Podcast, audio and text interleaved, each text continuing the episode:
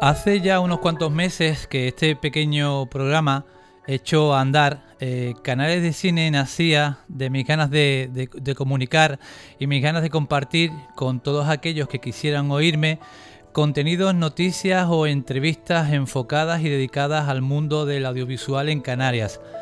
Y la verdad que con el paso del tiempo, con el paso de los programas de horas y horas, de muchas tardes y alguna madrugada, dedicadas a conocer, a buscar y documentarme para este, para este programa, con el paso del tiempo, decía, llegué a la completa certeza que realmente Canarias es de cine.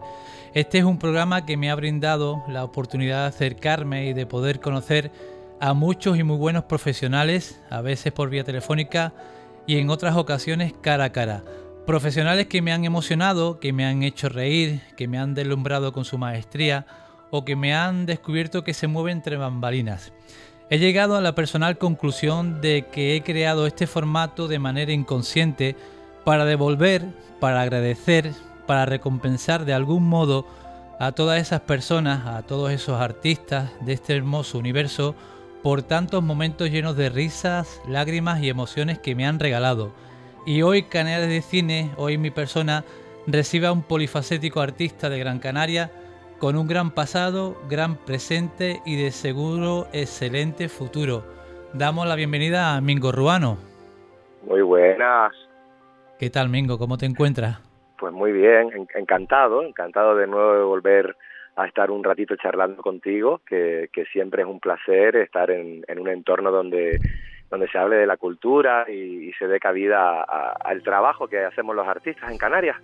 Genial, genial. Hace poco hablábamos en, en torno al, motivo de que estuvisteis por ADG hace poco con, vuestro show Bolero and Roll, que fue un, fue un exitazo y la verdad sorprendió a muchísima gente. Sí, Bolero Rock and Roll siempre es una fiesta allá donde vayamos y es verdad que cuando estuvimos en el, en el Centro Cultural de ADG pues bueno, lo disfrutamos muchísimo. Eh, hacer las funciones en el interior de un teatro nos da la posibilidad de, crear ese cobijo y, que toda la energía y toda la fuerza y la pasión que le ponemos nosotros al espectáculo traspasa al espectador, que termina bailando, termina venido arriba y eso no es, no hay mayor recompensa para un artista que, ver que el espectador al final forma parte de esa energía que uno crea desde el escenario, ¿no? Bingo Ruano nació en, Las Palmas en el año 1979, eh, lleva más de 20 años en el candelero, en las luchas, como yo digo.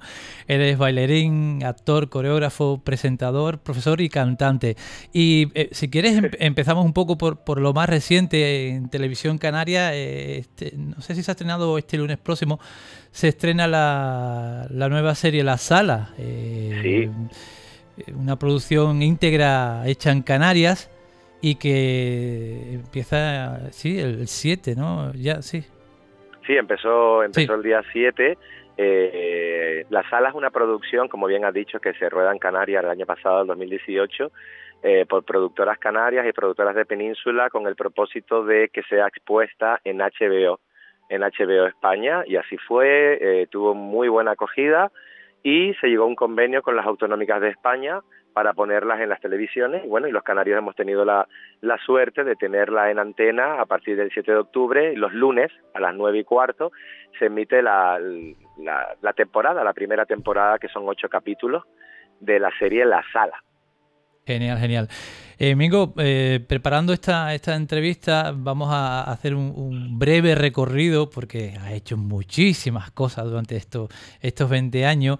Y bueno, voy a quedarme con, proyectos tuyos que, para mí pienso, pienso que son, que son, eh, que tienen algo, tienen algo de, especial para ti. Eh, con el primero, quiero que escuches este audio. La, especie de lucha que tengo por la salvación del medio ambiente en que estamos viviendo en unas islas como las Canarias, que tienen el mejor clima del mundo, porque después de yo haber viajado por casi todo el mundo, me he dado cuenta de lo que significa esta temperatura. Bueno, el último viaje que he hecho, por ejemplo, me fui a Madrid, Ámsterdam, en Ámsterdam, en Ámsterdam habían 2 grados bajo cero, y me fuimos a, a la India, a Delhi, y habían 42 grados. Yo me eché manos a la cabeza y digo, madre mía, no saben lo canarios, los canarios, el lujo que significa vivir en Canarias. Aquí tenemos la mejor temperatura del mundo. Y los canarios no han tenido una conciencia del lujazo que tenemos en nuestras manos para poder explotarlo y crear en el futuro una riqueza a través de una industria turística planificada inteligentemente para un desarrollo excepcional de los habitantes de nuestras islas. ¿Cómo fue meterte la piel de César Manrique? Del maestro, del gran maestro, del mago del genio. Fue, fue un trabajo arduo de muchos meses de dedicación, de eh, coaching, de, trabajo de observación, de recopilar todo el material audiovisual que hay del artista, porque no es lo mismo cuando uno tiene que interpretar un personaje que literario, escrito por un autor dramático, o, un personaje de cine, al fin y al cabo está creado por un autor pero no, no, no tiene vida reconocible, hacer la biografía de un personaje. Ahí, bueno, te digo, un trabajo muy milimétrico, sobre todo porque uno debe plantear un personaje desde un punto de vista dentro de una obra de teatro, dentro de una dramaturgia, respetando sus características sin caer en la parodia.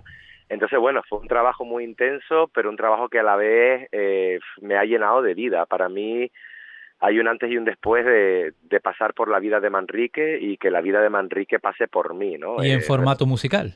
Y en formato musical, sí, que encima es esa convección que muchas veces la gente preguntaba, pero bueno, Manrique no cantaba, no, no se trata de que de que de que Manrique cantara en su vida, se trata de una propuesta artística que al igual que alguien puede escribir sobre Manrique o cantar sobre Manrique, en este caso se hace la puesta de, en escena de, un musical de la mano de, de Manolo González de Mestizay y Israel Reyes, que han hecho magia y a nivel personal, de verdad, ha sido un trabajo muy reconfortante, eh, una comunión con el personaje, con la energía de Manrique. Yo encima, parte de mi infancia pertenece a Lanzarote, y digo que pertenece a Lanzarote porque, porque de alguna manera mi crecimiento emocional y personal desde niño crece allí y, le debo a la isla muchísimas cosas y para mí ha sido un regalo como persona y como actor.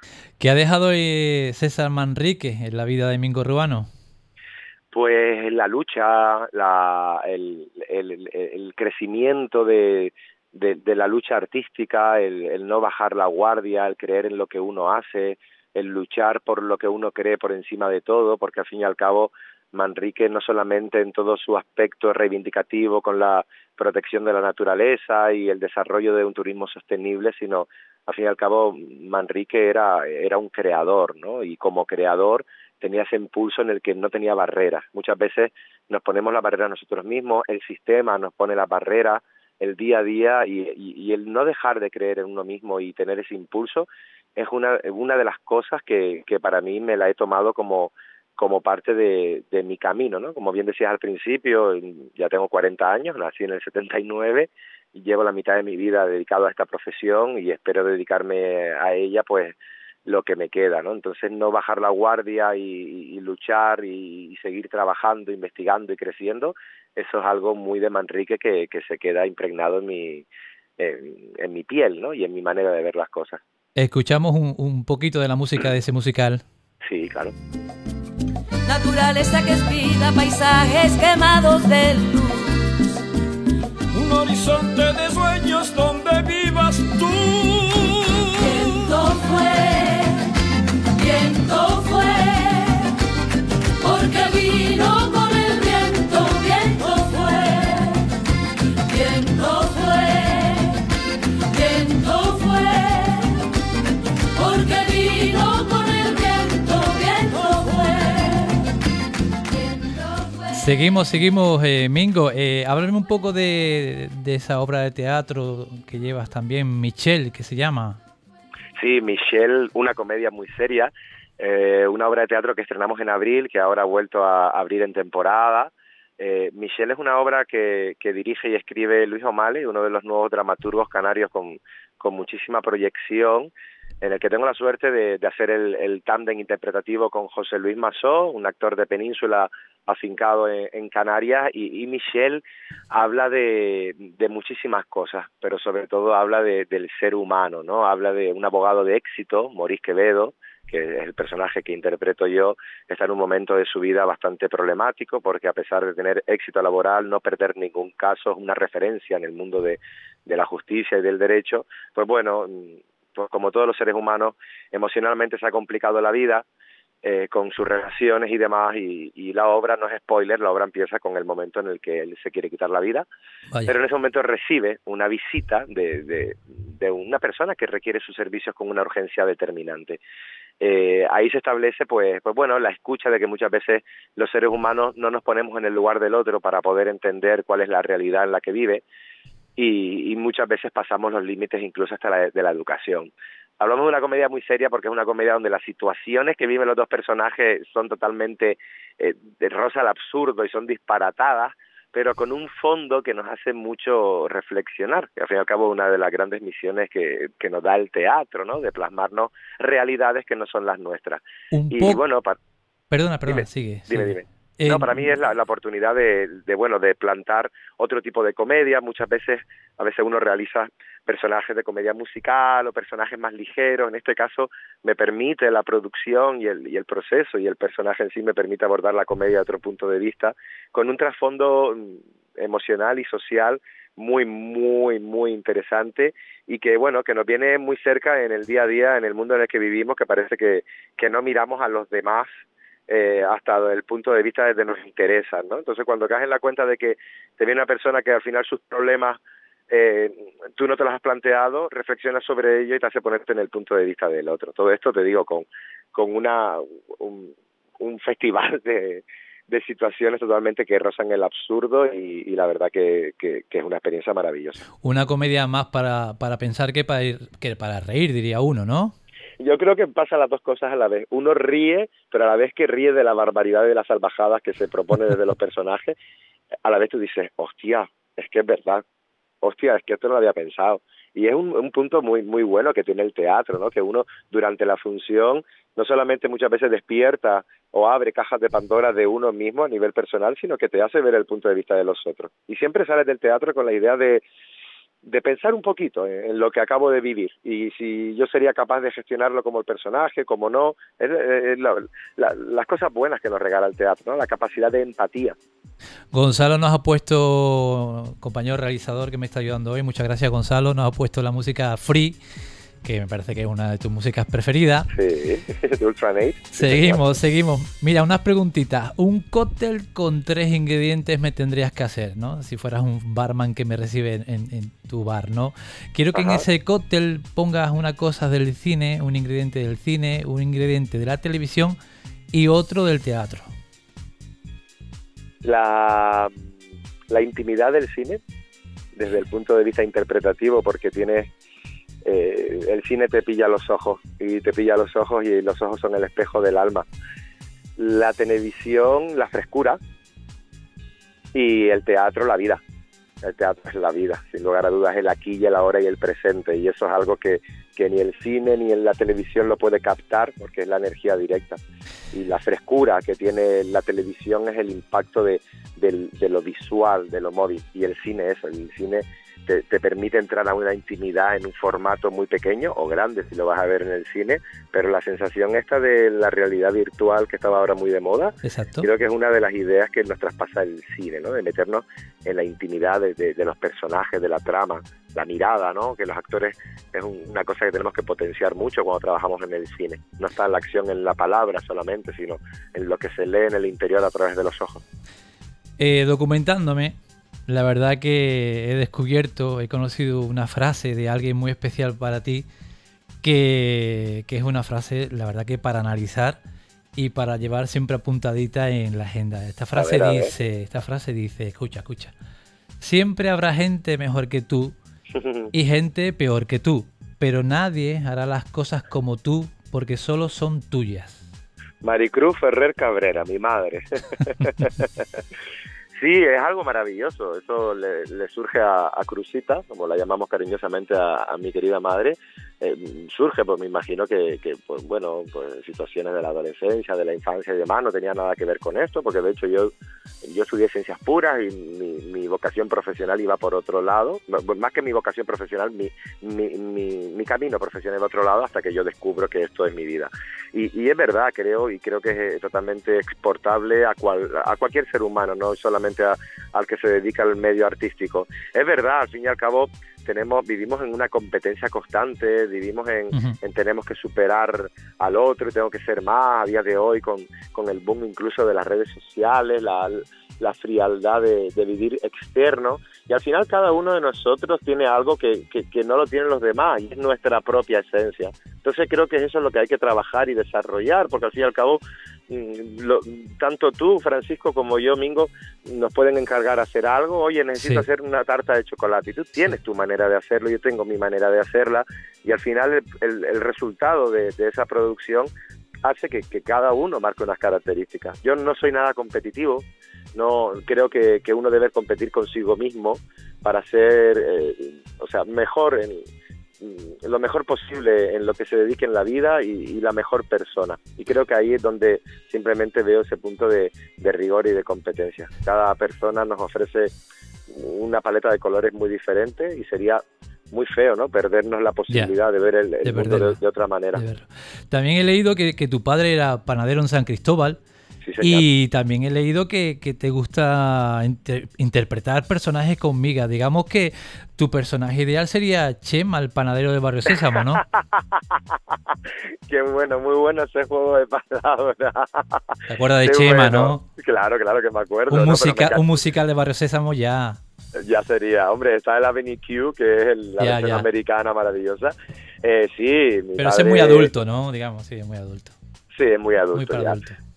Eh, estamos, sí, pertenezco a una familia de, trabajadores de panaderos y repartí mucho pan mientras iba al conservatorio a estudiar ballet clásico y mientras estudiaba arte dramático y, siempre fue parte de, de, bueno, la manera de gestionar nuestra familia. Eso también me dio mucho el valor de las cosas, la capacidad de trabajo y es una de las una de las cosas le debo mucho a mi a mis padres una de las cosas y, y, sí cuando hablo de personajes conmigo hablo de, de, personajes que tengan un mundo interior de personajes que tengan algo de lo que uno pueda desarrollar una psicología y un mundo interior y si son ajenos a mí muchísimo mejor porque me ayuda a experimentar otros puntos de vista de la vida Mingo, vamos terminando ya. Eh, agradecerte de nuevo y por segunda vez. Espero que la tercera sea aquí en Adeje cara a cara, por favor. Por favor. Para mandarnos después un pollito de Adeje.